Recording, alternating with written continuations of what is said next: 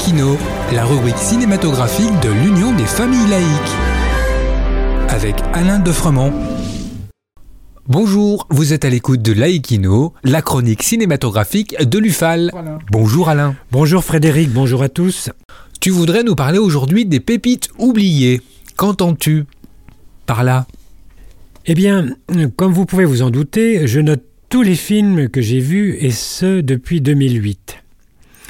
Ceux d'avant, les plus marquants, me restent uniquement en mémoire. Et parmi ceux-là, à l'occasion d'une actualité, d'une discussion, d'un événement, ils refont surface.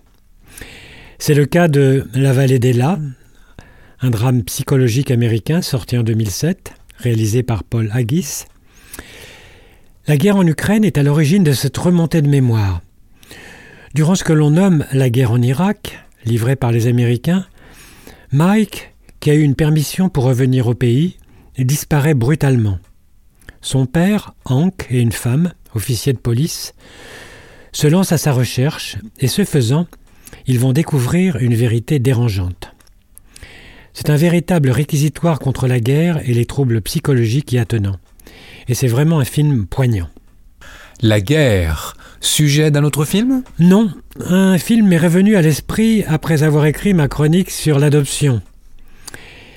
Il s'agit d'un film qui s'appelle Never Forever, d'une jeune réalisatrice coréenne, Gina Kim, sortie en 2007 également.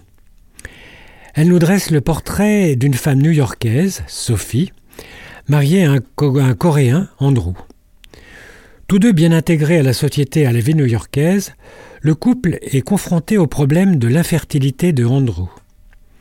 Pour sauver son mariage, Sophie va entamer une relation sexuelle avec un jeune immigré coréen clandestin, Jia, qu'elle paiera à chaque rencontre jusqu'à ce qu'elle soit enceinte. Sujet euh, casse-gueule, mais traité ici d'une main de maître par cette cinéaste dont, hélas, on n'a plus jamais entendu parler depuis. Et quid du troisième? Il m'est revenu lorsque j'ai recherché la date à laquelle j'avais décidé d'acheter la carte Gaumont Pâté illimitée. C'était en 2006, date de la sortie du film La nuit des tournesols de l'espagnol Roger Sanchez Cabezudo. Dans les Pyrénées espagnoles, un représentant de commerce en aspirateur sillonne la région.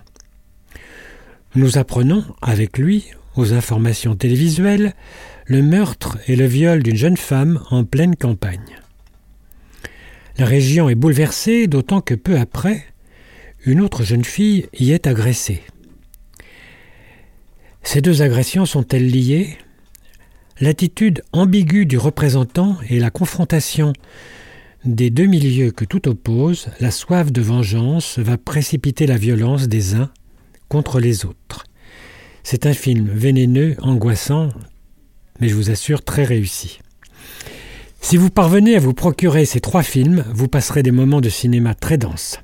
À la semaine prochaine. Merci Alain et à bientôt. En attendant de nous retrouver, n'oubliez pas notre émission de balado-diffusion sur laïcidadufal.org ainsi que sur notre site ufal.org. Pensez aussi que nos activités ne sont possibles que grâce à vos dons et vos adhésions. À bientôt sur Laïkino. C'était Laïkino, la rubrique cinématographique de l'Union des familles laïques. Retrouvez toutes nos rubriques Laïkino et l'ensemble de nos balados diffusions sur lufal.org.